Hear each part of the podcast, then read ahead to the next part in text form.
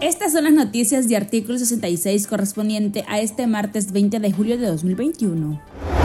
El Ministerio de Salud presentó una de las cifras más altas por contagios de coronavirus en una semana. En su más reciente informe semanal que corresponde del 13 al 20 de julio, la institución asume 341 nuevos casos positivos de COVID-19 en 7 días. Con estos datos brindados, la entidad de salud deja entrever un posible nuevo brote de contagios en Nicaragua. A pesar que la institución gubernamental sigue reportando cifras elevadas, el gobierno de Daniel Ortega y Rosario Murillo continúa promoviendo actividades de aglomeración en el país y guarda silencio sobre el aumento de contagios.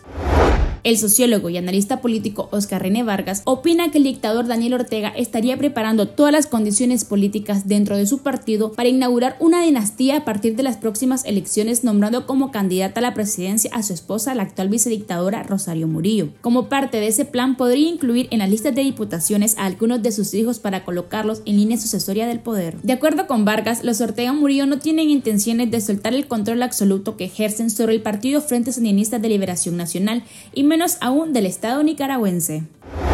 El dictador de Nicaragua, Daniel Ortega, desaprovechó la oportunidad de ofrecer una solución a la crisis sociopolítica del país durante el evento partidario del 19 de julio, y por el contrario, apostó por un discurso desfasado y guerrerista en un acto que evidenció su destierro de la comunidad internacional, incluyendo sus aliados Cuba y Venezuela, grandes ausentes, indican analistas. Si hace un mes amenazó con cárcel, esta vez amenaza con muerte, resume el analista político Eliseo Núñez Morales. El abogado declara que Ortega escaló su retórica en contra de opositores al amenazarlos con que además justifica al señalar que cualquier acto que realicen sus cuerpos represivos, el ejército de Nicaragua y la Policía Nacional lo hacen en nombre del pueblo.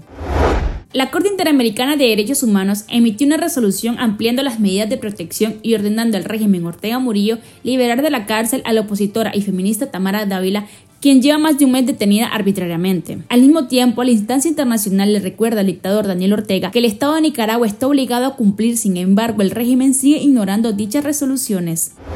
La policía, el servicio del régimen de Daniel Ortega y Rosario Murillo, intentó secuestrar a Kevin Adrián Monzón, conocido en redes sociales como el TikToker, cuando este se encontraba en una pulpería ubicada en el barrio Jorge Dimitrov en Managua. Adrián Benjamín Monzón, padre del opositor, denunció a artículo 66 que dos agentes policiales, sin dar explicación alguna, forcejearon con su hijo e intentaban expulsarlo para llevárselo detenido. Amenazaron con encarcelar a toda la familia y allanar la vivienda. El joven logró zafarse de los oficiales y resguardarse. Estas han sido las noticias de artículo 66. Para esta y otras informaciones, visite nuestro sitio web www.articulo66.com. Síganos en Facebook, Twitter e Instagram y suscríbase a nuestro canal de Telegram y YouTube.